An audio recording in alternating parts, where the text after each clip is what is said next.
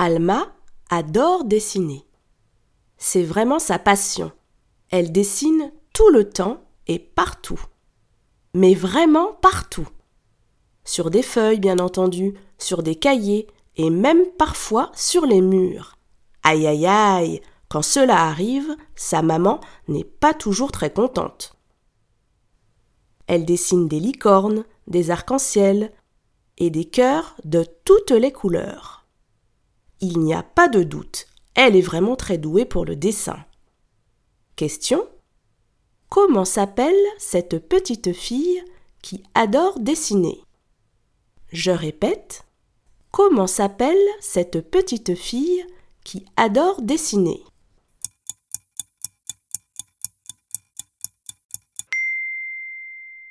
Cette petite fille qui adore dessiner s'appelle Alma. Bravo